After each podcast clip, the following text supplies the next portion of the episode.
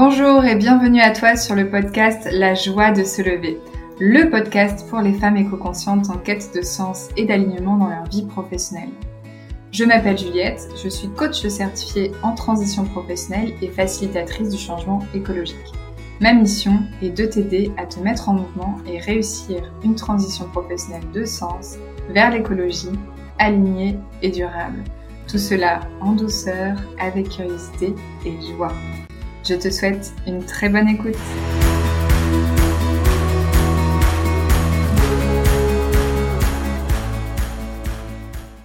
Bonjour à toutes et bienvenue dans le nouvel épisode de La joie de se lever. Dans cet épisode, je vous propose de plonger plus profondément dans la phase hiver d'une transition avec une invitée très spéciale.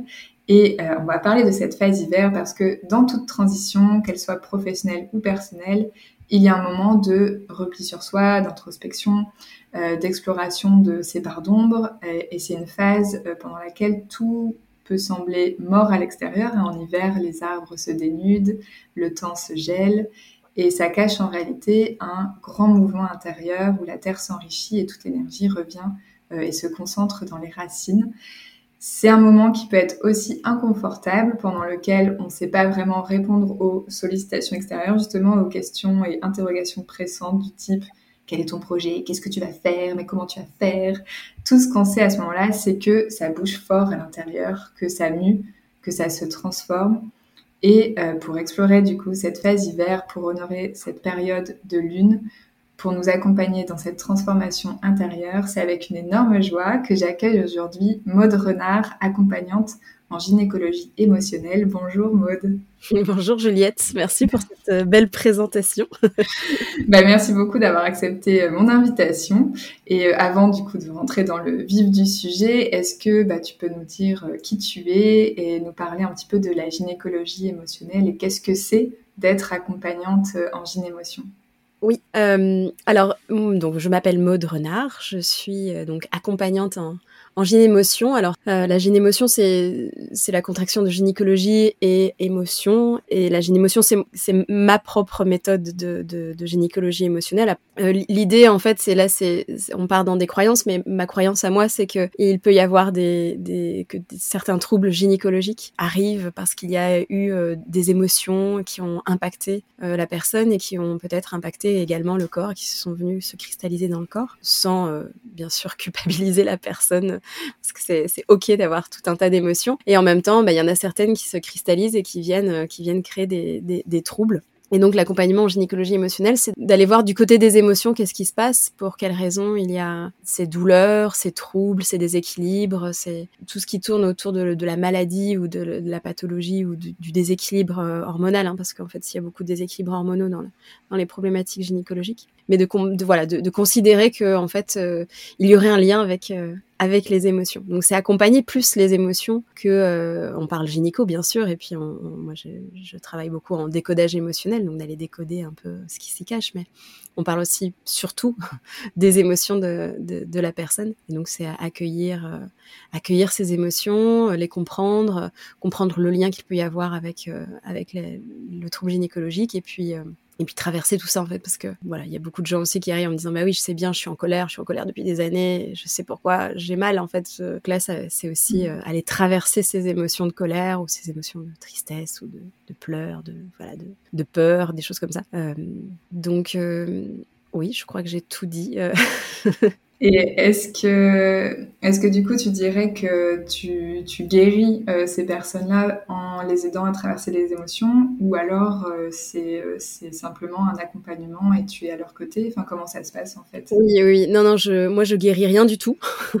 c'est, bah, c'est pas mon job, c'est le job des médecins, ça. Et euh, non, puis en plus, sincèrement, légalement, on n'a même pas le droit de dire guérir. C'est vraiment. Et en plus, vraiment, je me vois pas du tout comme ça parce que en réalité, je, moi, je euh, j'ai vraiment cette sensation d'être à côté de la personne et de lui dire ok bah vas-y tu, tu veux prendre ce chemin et eh ben on y va et on y va ensemble. À aucun moment euh, enfin c'est moi qui prends une décision et qui, qui, qui amène la personne sur un sur un, terrain euh, voilà qu'elle souhaite ou qu'elle ne souhaite pas. Mais en tout cas y a voilà c'est vraiment de l'accompagnement. Euh, souvent ce que je dis alors en fait c'est d'être en paix en fait, d'être en paix avec sa sphère gynéco, d'être en paix avec mmh. le trouble gynécologique ou la douleur ou bah, des fois ça ça apaise et ça suffit. Et des fois justement il y a bah, j'ai des très beaux résultats de personnes qui ont plus du tout de douleur ou des personnes qui ont de nouveau leur menstruation. Voilà il y a quand même des, des, très beaux résultats. Mais en fait en soi il y a même des personnes qui rentrent qui repartent avec bah, j'ai encore des douleurs. Sauf que maintenant je sais euh, ce qui se passe derrière et c'est ok et, euh, et je, je, suis apaisée en fait par rapport à ça. Donc moi mm. c'est vraiment cette notion d'apaisement euh, par rapport à, à, cette sphère gynéco et juste de la comprendre en fait parce que des fois c'est comprendre un peu ce qui se passe derrière, ce qui est qui peut énormément rassurer. Ouais, c'est se comprendre et c'est aussi du coup apprendre à se connaître à travers là en l'occurrence la sphère gynéco et les émotions qui y sont associées. Ah oui, complètement. C'est, je crois que c'est 50% de mon travail en fait de d'expliquer euh, qu'est-ce qui se passe et, que les personnes euh, aient euh, la possibilité de poser toutes leurs questions. Mais c'est déjà, rien que ça, c'est déjà 50% du travail de fait. Après, il n'y a plus qu'à laisser traverser les émotions, mais déjà, ouais. Enfin, moi, je suis, j'ai ce mantra depuis des années, mais le, savoir, c'est le pouvoir. Donc voilà, plus on, plus on en sait, plus on peut choisir, plus on peut, on, peut comprendre, plus on peut s'apaiser, et puis et oui, puis plus on peut faire des meilleurs choix aussi pour nous, pour notre corps. Ouais, complètement. Quand on est, quand on sait euh, et qu'on se connaît, qu'on a en conscience de soi, c'est clair qu'on prend toujours le meilleur chemin euh, alors sur, ce podcast, on parle de la rencontre vraiment entre transition écologique et transition professionnelle. Euh, Toi-même, tu as un parcours professionnel hyper euh, varié, tu vis en tiny house, enfin voilà, il y a plein de choses à dire. Comment, euh, comment ces deux transitions se sont rencontrées chez toi, ou justement pas rencontrées, ou décalées, ou reliées, ou bousculées? Enfin voilà, comment ça s'est passé ton parcours pour toi? Euh, déjà, euh, avant même de parler d'écologie, c'est vrai que j'ai des transitions euh, enfin, j'ai changé plusieurs fois de métier. À la base, officiellement, mon diplôme de départ, c'est architecte, architecte en bâtiment. Euh, et, j'ai travaillé quelques années en tant qu'architecte, mais j'ai toujours en fait eu en parallèle euh, bah, déjà la danse. En fait, ce que je dis souvent, c'est que mon parcours, il commence euh, quand j'ai commencé le conservatoire à 11 ans, conservatoire de danse, parce que pour moi, c'était ma première, en tout cas, mon envie de mon premier métier d'être danseuse. Déjà, j'ai l'impression que l'architecture est déjà une a été déjà une transition, alors que j'avais j'avais 18 ans quand je suis rentrée l'école d'art, mais j'avais déjà l'impression d'avoir eu un bagage en fait avant de de alors c'était pas de la vie pro mais en tout cas c'était une, une, une, perspective de devenir euh, de devenir danseuse et donc du coup il y a eu déjà une transition qui s'est fait euh, euh, qui s'est fait très jeune et qui s'est fait d'ailleurs brutalement parce que c'était pas j'aurais rêvé être danseuse et puis en fait on, m'a un peu coupé l'herbe sous, sous le pied en gros, mon prof de danse m'a dit tu seras jamais danseuse parce que pour x y raison, t'as as un corps qui fonctionne pas. Et je l'ai cru en fait, c'est ça qui est con. ouais, c'est dommage. Alors qu'en fait, euh, il y a plein de corps différents. Et maintenant, quand je vois les danseurs et les danseuses, alors effectivement, les danseurs classiques ont des corps très, enfin, avec une musculature très, très particulière, etc. Mais, mais en fait, il y a plein de corps qui dansent et qui peuvent danser. Donc voilà, donc du coup j'ai des transitions en fait déjà très très jeune eu des transitions euh, professionnelles et puis en fait en archi j'ai toujours continué à danser, j'avais toujours ça en parallèle et quand j'étais architecte bah, j'étais aussi euh, artiste de rue euh, en parallèle, j'ai toujours glissé en fait dans plusieurs métiers tout le temps. J'ai mmh. j'ai toujours adoré en fait avoir avoir différentes casquettes et de passer de l'un à l'autre et de enfin ouais c'était assez drôle quoi parce que quand j'étais architecte je travaillais dans un, un bureau hyper assez chic quoi avec euh, avec des, des, projets avec à des millions d'euros et puis le soir je, je, je dansais euh, je faisais mon spectacle de, de, de clown et de danse euh, dans un squat quoi enfin tu vois c'était vraiment j'ai vraiment eu toujours eu des, des espèces de de, de transition enfin de ouais de, de mélange. Dans une même journée, il y avait une transition. Ouais. ouais, et puis dans une même semaine, des fois, c'était, c'était vraiment particulier. Mais j'ai, toujours adoré ça. Quoi. Hmm. Effectivement, ma transition avec la gynécologie, pour le coup, elle a été euh, écologique. Et ça, je trouve ça intéressant justement bah, d'en parler avec toi. Mais ma transition euh, vers la gynécologie, ça a été d'abord un choix euh, d'arrêter tout simplement ma contraception hormonale. Et je l'ai pas fait pour mon confort personnel, parce que vraiment à cette époque-là, je voyais vraiment que les avantages de la pilule en mode c'est quand même hyper pratique. Enfin voilà, c'est pas prise de tête. Moi en plus, j'avais pas de problème. la pilule me convenait très bien. J'avais pas de, de, de, particulier. mais par contre, j'avais appris que, en fait, du coup, les personnes qui prenaient des, des hormones avaient de, de l'ostrogène dans leurs urines et qui, du coup, en fait, les poissons, en tout cas, les, se féminisaient de plus en plus parce qu'il y avait de l'ostrogène, parce qu'on prenait des hormones, des, des contraceptions hormonales, quoi. Et en fait, je crois que c'est ça, ça m'a fait un déclic, genre, mais c'est pas cool en fait. Euh, et ça a été mon premier déclic dans la gynécologie, ça a été ça. D'accord. Et après, je me suis bien sûr plongée dans un monde parce que du coup, c'est bah, alors qu'est-ce que je dois prendre comme contraception? J'ai été chercher la contraception naturelle et puis en fait, ça m'a amené voilà tout un tas d'autres choses qui fait que j'en suis arrivée à, la gynécologie émotionnelle. Mais le premier euh, impact, ça a été en fait, euh, je vais pas, enfin, je, je, je, vais arrêter d'uriner avec des autres Ça a été vraiment mon premier truc, quoi. Donc c'était plus écologique euh, comme geste à la base, quoi. Mmh, intéressant. Et, euh, et, par rapport justement à ton mode de vie, de vivre en tiny, etc., est-ce que bah, commencer déjà de vivre en tiny Moi, ça m'intéresse beaucoup. Alors, c'est euh, petit. euh, au sol, on est à 14 mètres carrés, puis on a une mezzanine de, de 7 mètres carrés. Je dis on hein, parce que j'ai un, un, compagnon avec qui on l'a construit et qui, qui, vit avec moi. Et après, en fait, euh, c'est pas petit du tout parce qu'en réalité, euh, euh, nous, ça fait trois ans qu'on y vit et on a des fenêtres partout, donc c'est très lumineux. Enfin, c'est pas un 14 mètres carrés à, à, à Paris euh, au sixième étage sans ascenseur avec les toilettes qui te tombent dans les genoux euh, quand tu es en train de te brosser les dents et euh, c'est aussi ton, ton salon. Enfin, voilà, c'est assez disposé, c'est réfléchi. Enfin voilà, je suis architecte à la base, donc j'ai quand même dessiné les plans et donc pour que ce soit au niveau ergonomie, il faut que ça soit très fonctionnel, quoi. Mmh. donc c'est ça n'a rien à voir. Ce que j'aime le plus, c'est que je suis vraiment en lien avec les éléments, c'est-à-dire que on entend la pluie vraiment, euh, on, on, sent le vent, euh, puis euh, après on se chauffe au poil, donc euh, on a le feu, on a vraiment tout. Et puis l'été, on est tout le temps dehors parce que ben en fait c'est notre pièce de vie, mmh. l'extérieur. Euh, et donc on vit vraiment avec les saisons, je trouve. du coup, on vit autour du feu dans la tiny l'hiver, on vit dehors l'été parce que bah, en fait c'est mon salon, ma salle à manger. Et, et, même quand il fait trop chaud, avec les canicules, ça nous est arrivé de dormir dehors parce qu'il faisait trop chaud et vraiment le l'espace extérieur prend une autre euh, une autre dimension quoi dans, mmh. dans, dans, on vit dans des si petits espaces. Ouais, complètement. Après, voilà, il y a des. Enfin, là, on, sent un peu les limites au bout de trois ans de se dire, ben, en fait, euh, on réveille l'autre le matin euh, si on n'a pas les mêmes horaires. parce qu'en fait, on, vit, on dort dans la même pièce. Donc, euh, c'est vrai que d'avoir une pièce de plus pour fermer la porte de la chambre et de pouvoir, voilà, avoir vraiment deux espaces bien séparés, c'est quelque chose qui commence doucement à, à nous manquer. Nous, on l'a construit en rentrant de voyage, en rentrant de Colombie. Mm-hmm. Et mais ça a été la meilleure idée qui soit, quoi. Enfin, en plus, on l'a terminé de la construire six mois après, c'était le premier confinement. Et là, on, s'est rendu compte, mais quel chant, on était là, mais heureusement. Mais, de l'importance de l'extérieur. ah ouais, là, c'est. Euh, ouais, ouais, c'était, on était quand même euh, très libre et on, on s'est senti très très chanceux. Et puis financièrement, clairement, euh, mm.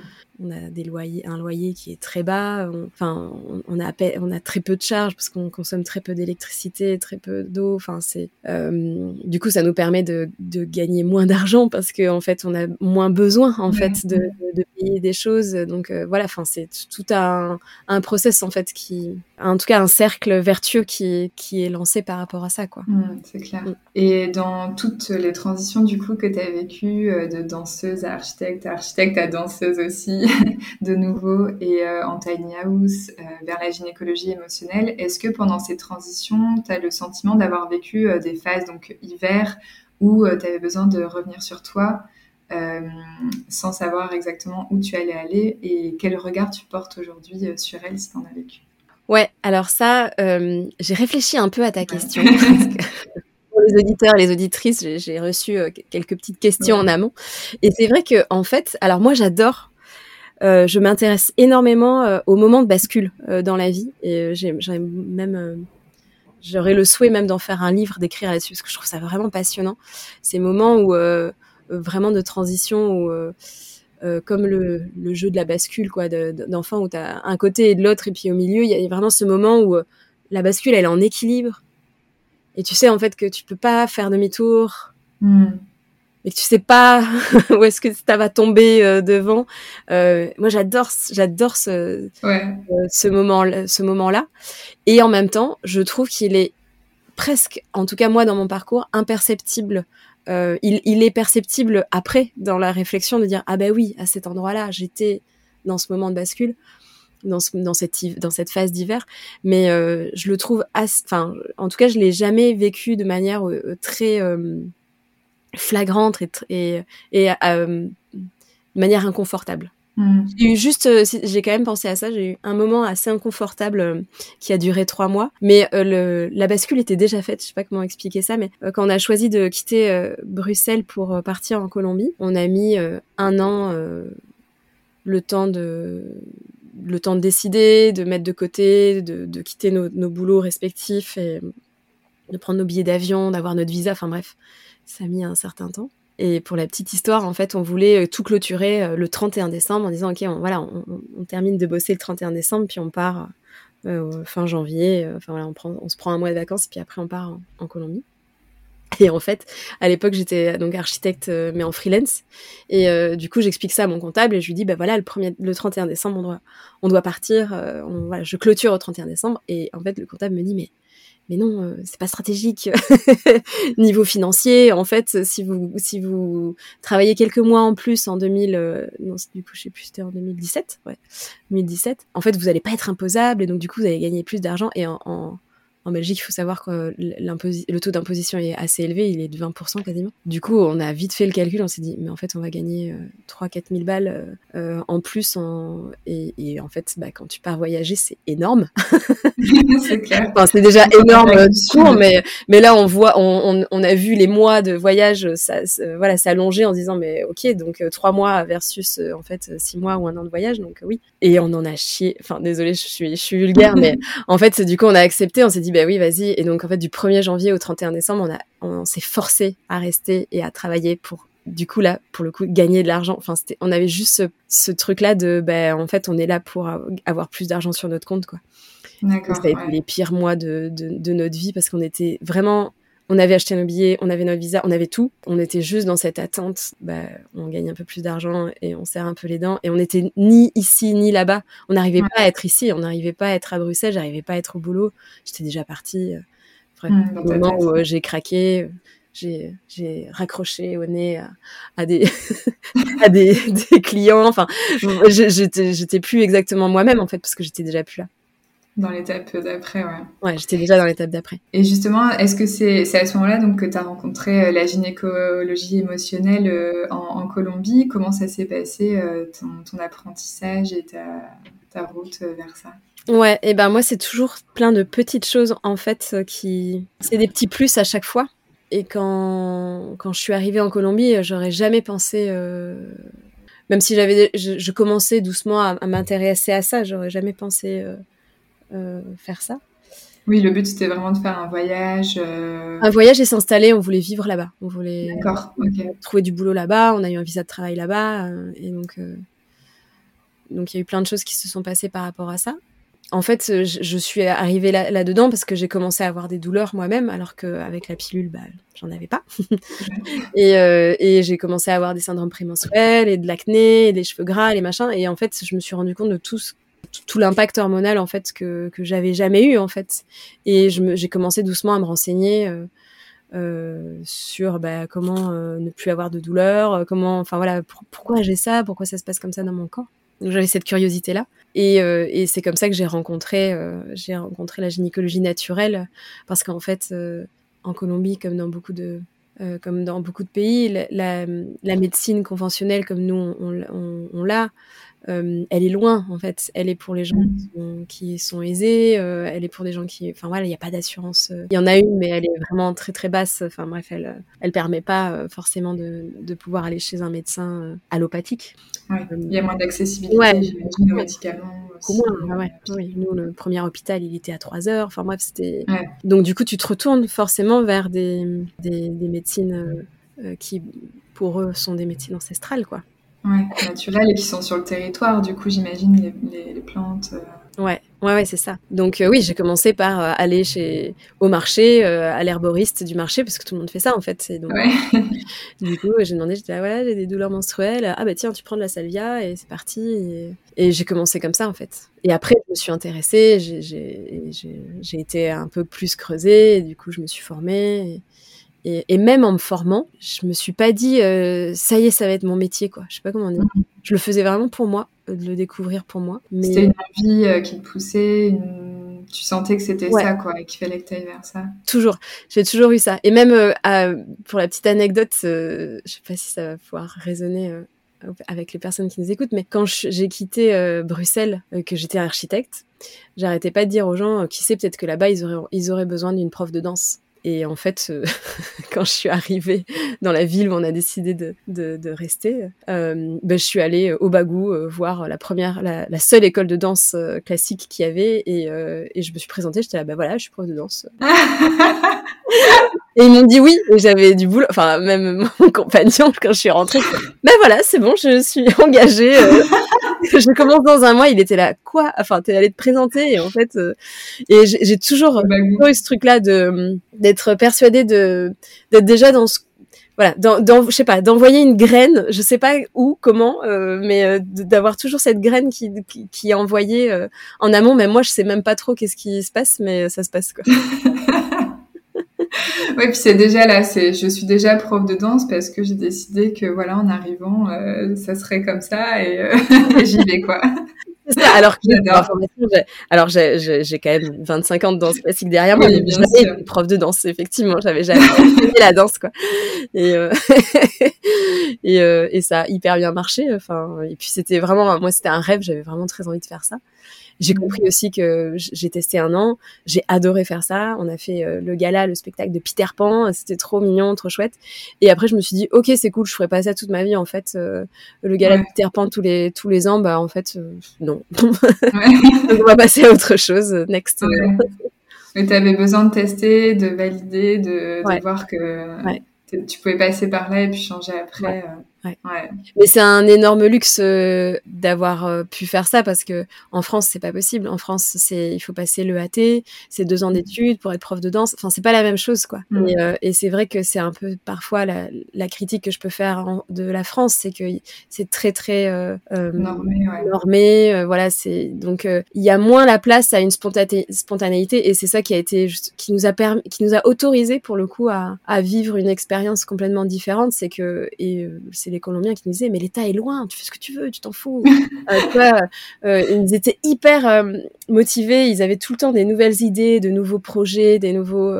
Je suis désolée, je fais des généralités. Peut-être pas tous les Colombiens sont comme ça. J'aime pas trop faire des clichés, mais nous, c'est vraiment ce qu'on a vécu quoi. Ils étaient là. Mm. tu, mon compagnon, il, aimait beaucoup faire la cuisine. Bah vas-y, lance-toi, tu fais la cuisine, tu, tu, tu vends des trucs au bord des marches. Enfin, et, du coup, il s'est lancé, il a fait des quiches. Et, alors qu'il est ingénieur, il, il, a fait des quiches dans, les marchés et, ça a fonctionné. mais, euh, mais en fait, en France, bah, il faut euh, un truc d'hygiène et c'est normal. ça me paraît aussi euh, bien, enfin, d'avoir ça, quoi. et puis, il faut une place sur le marché, il faut louer, il faut demander une déclaration, il faut savoir. Enfin, il y a tous ces trucs-là, alors que là-bas, il a dit, bah, ok, je vends des quiches et il a posé son truc et.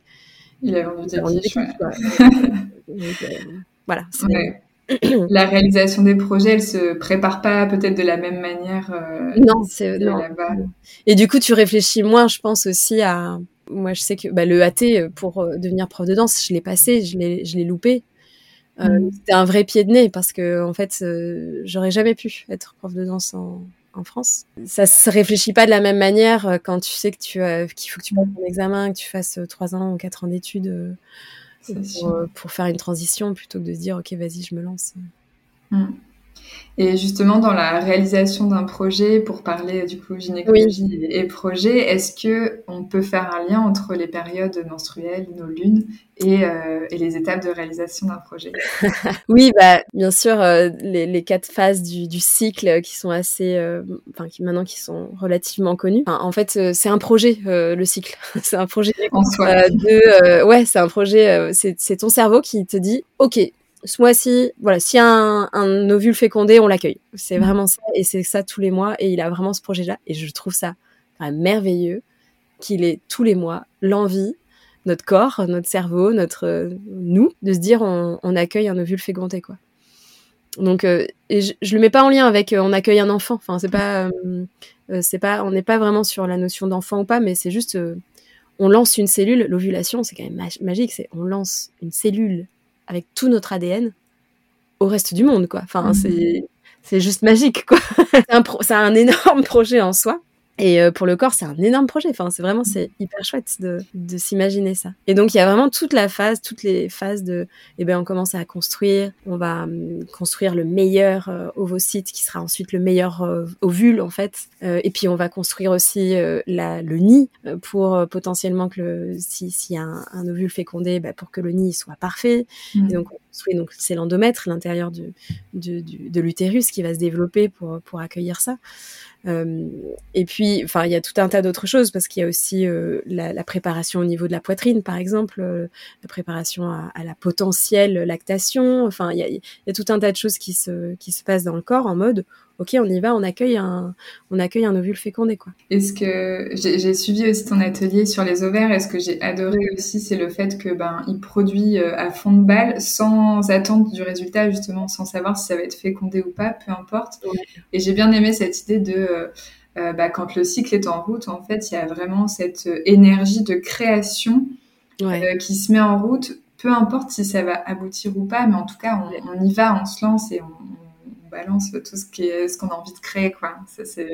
Ouais, et ça, euh, oui, effectivement, parce que pour moi, la, symbolique des ovaires, c'est vraiment la, et la symbolique de l'ovulation, c'est euh, c'est le courage, mm. c'est le lancement, c'est on y va en fait. Et en réalité, euh, en soi, on, se dit mais il est bête notre corps. Euh, je sais pas, là, je prends un contraceptif ou j'ai un stérilet ou, ou j'ai pas eu, voilà, il y a peu de chances que j'ai des spermatozoïdes qui débarquent.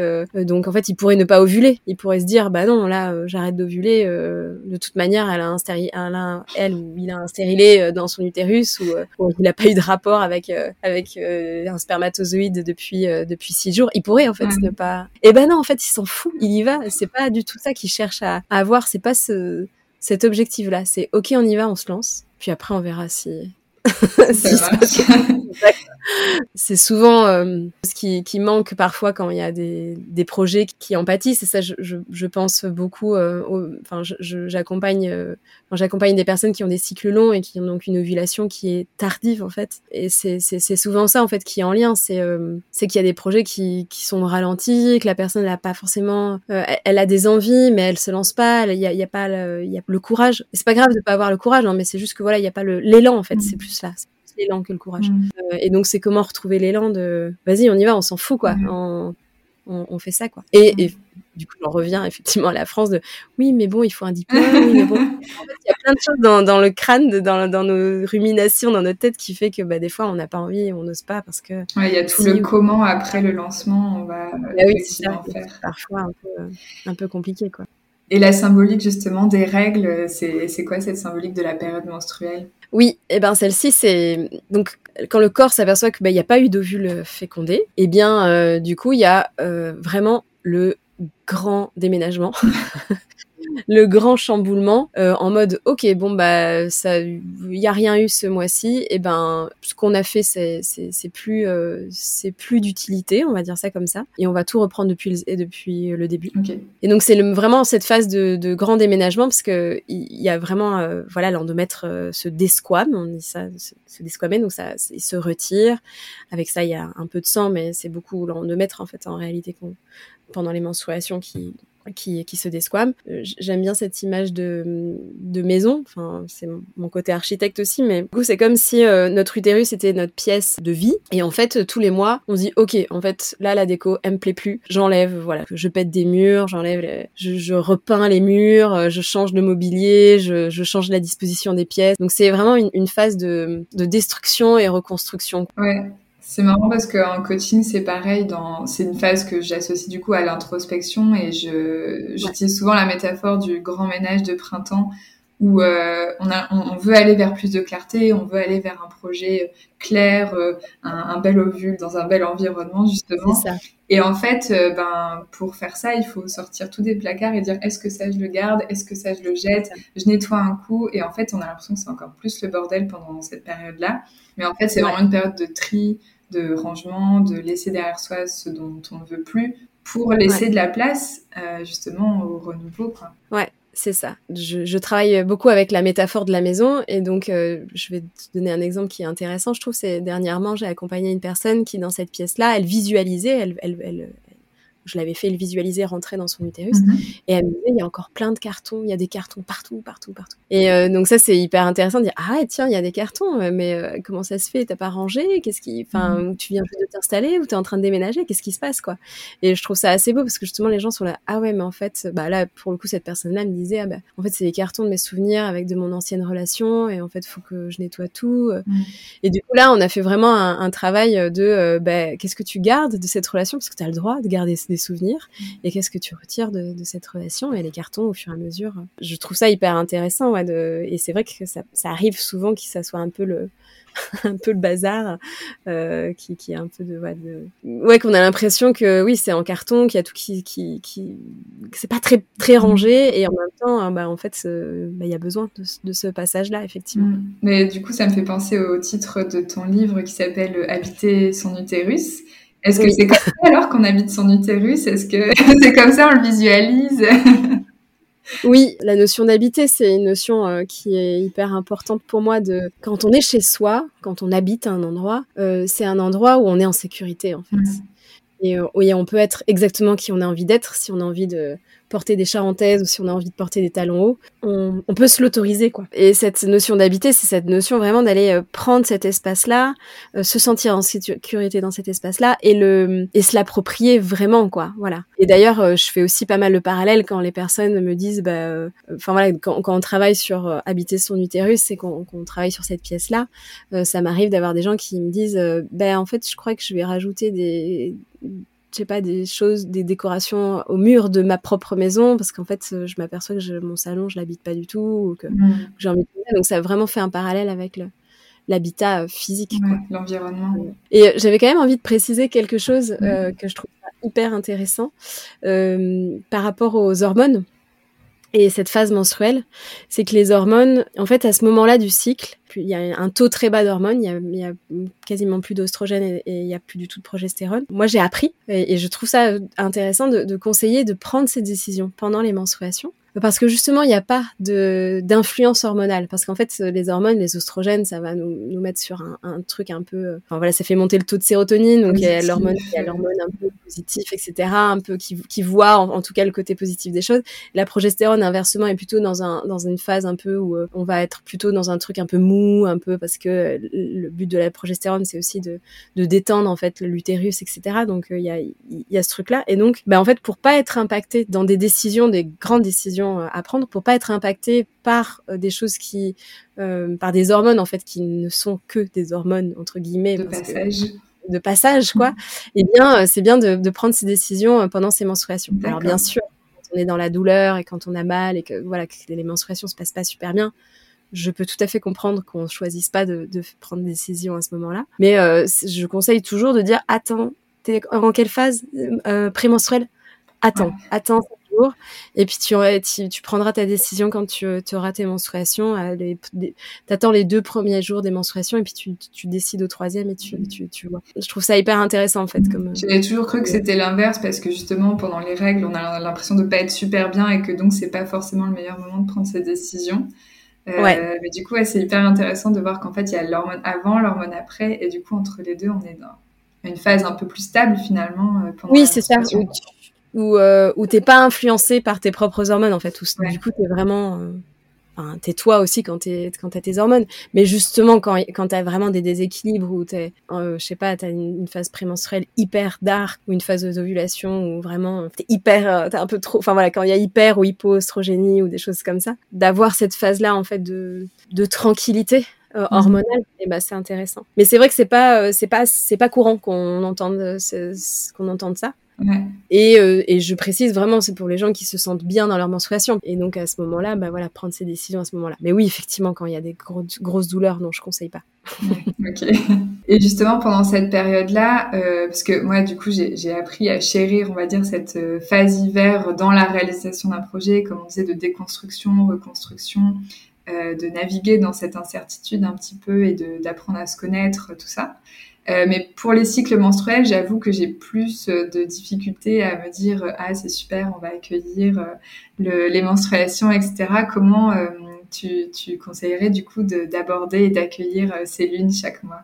Oui, alors encore une fois, je vais pas, je vais pas dire ce que souvent on dit. Pour moi, bien préparer, enfin, être bien dans ses menstruations, c'est être bien tout le long du cycle. Et c'est souvent ça qui est difficile à, à, mettre en place et en même temps qui est assez magique quand, quand on le met en place. C'est que souvent les personnes qui ont qui vont pas se sentir bien pendant la menstruation, elles préparent cette phase de cocooning en mode ok, bah, je vais me prendre un jour de congé, je vais faire ci, je vais faire ça, etc.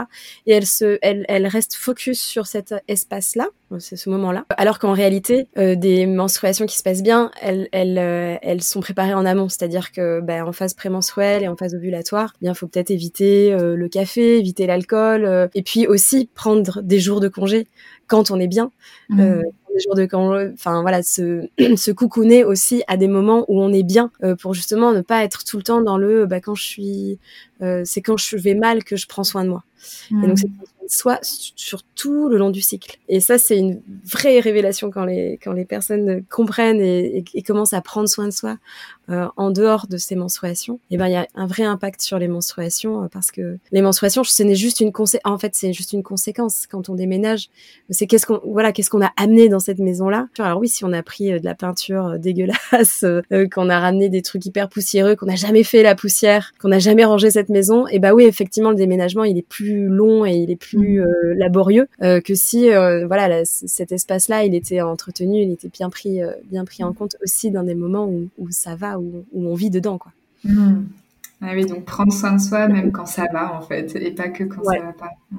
D'ailleurs, je crois que c'est, enfin, on peut faire le parallèle avec la transition professionnelle ou d'avoir des moments de recul en disant, même si ça se passe bien, même si le boulot est chouette, même si juste des moments de recul, de se dire, bah en fait, où est-ce que j'en suis, est-ce que j'ai toujours envie d'aller là, avant que, avant de craquer en fait, et avant de se dire j'en peux plus, et, euh, et de, ne pas avoir ce point de non-retour. Enfin, c'est souvent ce qu'on ce qu'on dit au burn-out. Enfin, quand les personnes font des burn-out, c'est qu'il y a il y a des signes avant-coureurs, et c'est écouter aussi ces signes avant-coureurs avant qu'ils ça que ça marche plus quoi. Oui, tout à fait. C'est vraiment être en conscience de soi finalement euh, au quotidien et de se poser de temps en temps et pourquoi ouais. pas ces lunes justement dire est-ce que je suis toujours bien là, est-ce que ça me plaît, est-ce que c'est en accord avec mes valeurs, est-ce que mon environnement, qu'est-ce que j'ai envie de laisser, qu'est-ce que j'ai envie Exactement. de changer. Il y a vraiment ce, ce truc-là de quand je, je, dis aux personnes, bah, juste essayer de réduire le café les, allez, les cinq jours avant les menstruations réduisez le café, voire éliminez-le pendant cinq jours si, si c'est possible, c'est pas obligé. De... Et que, en fait, euh, bah, jours après, leurs menstruations sont moins douloureuses, et ben en fait, on y retourne, quoi. Bah, la fois d'après, tu sais que ça, que ça a bien marché, donc euh, forcément, tu as plus de raisons d'arrêter de, de, le café. Voilà, mmh. je donne l'exemple du café, mais ça peut être euh, tout un tas d'autres choses. Hein, mais... Moi, c'est parfait parce que j'ai décidé d'arrêter le café cette année, donc c'est un super exemple. bien, je, je te le Après, c'est pareil. En fait, moi, je suis persuadée que le corps, il peut gérer tous les poisons, mais à petite dose. Une petite tasse de café de temps en temps, ça fait plaisir. Mais effectivement, si tu es une grosse buveuse de café, voilà, de tester d'arrêter euh, quelques jours avant. Euh, je savais pas que ça avait des, euh, ouais, des conséquences sur les menstruations. Bon, après, j'étais pas une grosse buveuse non plus, donc euh, ça va. J'ai pas eu trop de mal à arrêter. Mais...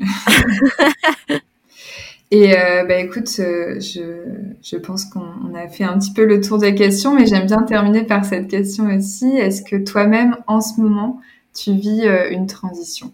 Oui, en ce moment, je vis. J'ai Alors moi, j'ai l'impression d'être tout le temps en transition. j'ai le même sentiment. J'en parle à quelqu'un là, mais, mais j'ai toujours la sensation qu'il y a un après qui voilà un projet. Enfin, j'ai il y a toujours quelque chose de cet ordre-là. Euh, mais en ce moment, en fait, j'ai un, un, peu de, depuis le mois de novembre, j'ai mis pause euh, les accompagnements euh, parce que justement, je, je, je, suis en train de former des gens, donc de passer de, l'accompagnement à, l'enseignement. Euh, et c'est euh, ouais au niveau professionnel, c'est quand même mine de rien, euh, ça, demande de se réajuster, de ré réajuster ma posture, réajuster aussi comment je gagne ma vie parce que bah, du coup ça, ça fait ça a un impact aussi là-dessus. Et puis et puis j'ai des envies en fait qui sont là. J'aimerais enfin j'ai un spectacle maintenant autour de la, de la gynécologie. Mmh. un, donc un spectacle de, de, danse et puis voilà une, comme une conférence un peu gesticulée. Donc j'ai ce souhait de de lancer ce, ce projet là aussi. Et là, c'est euh, pareil, c'est de, nouveau tout nouveau parce que ça veut dire euh, diffuser un spectacle, ça veut dire euh, être en résidence. Et enfin voilà, et tout ça, c'est voilà, c'est. Donc là, je suis effectivement en transition sur ce spectacle. C'est, je suis un espèce de jachère de, ok, je sais que j'ai envie de faire ça.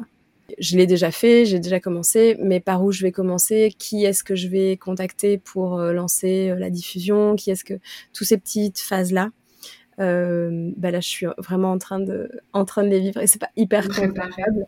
Mm. Ouais, cette phase euh, d'hiver et c'est vrai que ça fuse. Enfin, clairement, c'est une phase d'hiver de, ok, je mets tout en carton, donc ça, ça j'enlève, ça j'enlève, ça j'enlève. Ah, ça je vais garder. Ah tiens, en fait, il faudrait peut-être que je rachète une lampe qui éclaire plutôt euh, ce mur-là. voilà, ça, ça, ça, me fait cette sensation-là, ouais, d'avoir besoin de, de déménager, de, de changer d'axe, de, de, dézoomer aussi en fait, de dézoomer mm. aussi ma propre pratique. Ça marche. Et euh, bah, est-ce qu'il y a quelque chose peut-être que tu n'aurais pas encore euh, dit aujourd'hui et que tu avais envie de partager?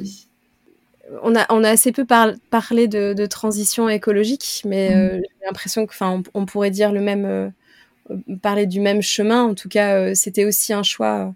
Enfin, j'ai fait aussi des choix professionnels et, j'ai aussi beaucoup réfléchi à, à l'écologie, à l'impact écologique de, là de ma profession de choisir de ne pas avoir de bureau, de tout un tas de, choses aussi, euh, d'arrêter Dropbox, de, enfin vraiment c'est hyper large en fait toutes ces transitions là et je trouve que ça a un impact sur ma manière aussi de, travailler.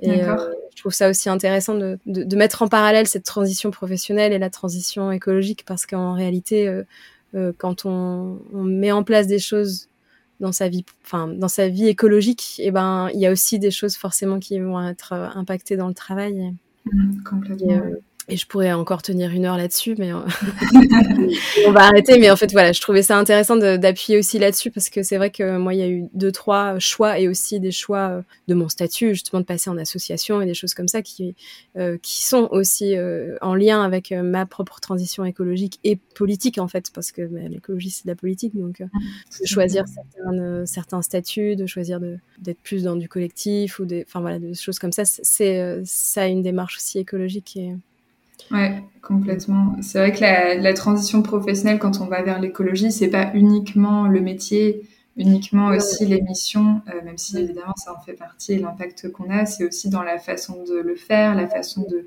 l'envisager et de comment ça s'inscrit en effet dans le territoire, dans la politique. Enfin, ça c'est. C'est ça, ouais, la forme. Et puis euh, ça va jusqu'à euh, est-ce que je prends une adresse mail, Gmail ou est-ce que je prends une adresse mail Proton Mail ou. Mais c'est parfois c'est hyper large, c'est hyper grand et en même temps en fait, bah, du coup ça axe vraiment les choix, des choix professionnels aussi, de se dire bah en fait non, je pas envie que, que ce soit Dropbox, j'ai envie de trouver un autre truc. Donc du coup, tu rencontres un informaticien euh, qui a une éthique, et du coup, euh, voilà, ça développe autre chose, et du coup, on propose autre chose, et donc le site internet est hébergé ailleurs. Et enfin, voilà, il y a tout un tas de choses aussi qui sont intéressantes par rapport à ça, que moi j'ai découvert au fur et à mesure parce que justement. Euh, mon choix était ah oui oh, je peux terminer là-dessus je vais terminer là plus mais c'est le choix de mon livre en fait. Mon livre, euh, quand j'ai eu deux maisons d'édition qui, sont venues me, chercher euh, pour écrire ce livre, et en fait, euh, et ben moi j'étais là, bah ouais, c'est sympa, c'est chouette, mais mais en fait éthiquement c'est pas, ça me parle pas du tout. Et donc du coup je suis allée voir une troisième maison d'édition que, que dont j'avais entendu parler et qui m'avait été conseillé parce que justement, bah, c'était, euh, je savais que le papier euh, était euh, dans une, forêt écologique, que c'était imprimé en France, qu'il n'y avait pas de, d'encre chimique dans le mmh. dans le livre, etc. Il n'y avait pas de plastique sur les couvertures. Enfin bref, une démarche écologique quoi. Et donc je suis allée vers cette troisième maison d'édition avec énormément de bagou parce que je me rendais pas compte en fait de ce que je faisais, mais moi j'étais juste sur, bah moi je veux Enfin, écrire un livre. Enfin, tu vois, j'habite pas en tiny house pour écrire un livre qui va où il va y avoir du plastique partout et enfin qui, qui va être imprimé en, en Chine et qui va revenir en France. Enfin, tu vois, c'était pas. Et donc euh, voilà, au, au bagou, j'ai écrit euh, un peu cette maison d'édition. Enfin, j'avais été introduit un peu, mais j'avais dit, bah en fait, moi, je veux travailler avec vous. Et, euh, et c'est comme ça que ça s'est fait. Et je me suis rendu compte à quel point euh, euh, j'avais eu cette chance-là d'avoir une éditrice qui était en fait beaucoup plus à l'écoute que si j'avais été mm. dans une grosse maison d'édition un peu. Oui, parce que sur les mêmes valeurs, parce que la même envie. Ouais, exactement, exactement. Et du coup, le, le un impact dans mon travail en tant qu'autrice et, et, aussi dans la démarche écologique de la maison d'édition, bah, enfin voilà, ça nous reliait énormément et, et j'ai aucun regret d'avoir d'avoir choisi ça. Mais c'était un sacré bagou de dire, ok, je veux pas faire ça avec vous, je, je veux faire ça avec quelqu'un d'autre, quoi. Ouais, complètement. C'est vraiment des choix, pour le coup, c'était vraiment un choix écologique. Euh. Et en même temps, euh, c'est ça la phase hiver, c'est dire non à ce dont on ne veut pas pour, euh, pour ouvrir d'autres perspectives. Parfois, on ne les connaît pas encore et c'est ça qui, qui fait que c'est incertain et qui fait qu'il y a plein de doutes et qui fait que c'est inconfortable. Et en même temps, c'est ça qui fait que bah, on revient toujours plus à soi en allant vers ce qui nous convient le mieux, en fait. Et, et finalement avec du bagou, mais aussi beaucoup de simplicité quand on parle. Je trouve que ça a l'air très simple. C'est genre, je suis comme ça, je pense comme ça, et donc, euh, enfin, c'est une évidence finalement. Ah oui, oui, oui, oui, je me rendais pas compte que, enfin, c'est après les gens me disent, ouais, c'était quand même assez osé, mais c'est vrai qu'effectivement, moi, ça a été assez simple de, bah, en fait, mm. voilà, je, je, vais y aller, et voilà. Et comme tu dis, en fait, moi, j'ai, alors, je sais pas si c'est tout le monde comme ça, mais euh, euh, moi, c'est les noms qui arrivent en premier, en fait. C'est mm. ça, je veux pas faire, ça, je veux pas faire, ça, je veux pas faire. Bon, je sais pas où est-ce que je vais, mais ça, je veux pas. Donc, euh, je me souviens très bien, euh, euh, enfant, de me dire, bah non, en fait, moi, être institutrice ou être infirmière, ça, je veux pas. Je sais pas ce que je veux faire, mais ça, j'ai pas envie. Je sais pas pourquoi, en fait. Hein, je, très, mais voilà, il y avait, y avait des noms très clairs, en fait, et je trouve ça hyper intéressant de. et c'est important de les écouter. Ouais. Parce qu'ils veulent aussi dire quelque chose autant que les oui, finalement. Ouais, ouais, ouais. Voilà. Eh bien, c'est sur ce que nous allons conclure euh, notre, euh, notre échange. Merci beaucoup, Maud, euh, Merci, d'être venue. Et donc, du coup, si on veut te contacter justement pour apprendre cet enseignement, c'est sur laoniora.com, c'est ça? C'est ça, laoniora.com. Et puis, il y a maintenant l'association qui s'appelle Utera. Donc, c'est utera.fr avec deux R comme Terra, comme la Terre. Et puis, mon, mon livre aussi, Habiter son utérus, en librairie ou n'est pas en librairie, vous pouvez le commander euh, chez votre libraire. Merci beaucoup et puis bah, je te souhaite une très belle journée. Je souhaite à nos auditeurs et auditrices une très belle journée aussi et j'espère que bah, ça leur a plu, ça leur a parlé. Et, euh, n'hésitez pas du coup à visiter le, site de la Oniora, euh, l'association aussi Utera, la description du podcast. Merci Juliette, merci à toi d'ouvrir ces espaces. Je vous propose maintenant d'écouter un texte de Maude, euh, un texte autour de la thématique La matrice, ma matrice, dans lequel elle explore de fil en aiguille euh, qui suis-je et que suis-je, et dans lequel elle assume ce qui la caractérise. Je vous laisse écouter. Je suis un tout, une cellule, un neurone, qui a la rage douce je suis visible. Je suis disrendre de liens. Je suis une main de soutien. Je suis l'étoffe de confiance. Je suis poétesse de corps. Je suis la voix libératrice. Je suis une cellule du subtil. Je rends visible la circulation entre corps et émotion. D'écouter un épisode du podcast La joie de se lever et j'espère qu'il t'a plu. N'hésite pas à me laisser plein d'étoiles dans les yeux et surtout sur la plateforme sur laquelle tu écoutes ce podcast. Et tu peux aussi euh, laisser un commentaire, j'y répondrai avec plaisir. Je te retrouve la semaine prochaine. En attendant, respire, écoute les messages de ton corps et de ton cœur et mets-toi en mouvement avec curiosité et bienveillance envers toi-même. Merci beaucoup pour ton écoute et je te souhaite une très belle journée.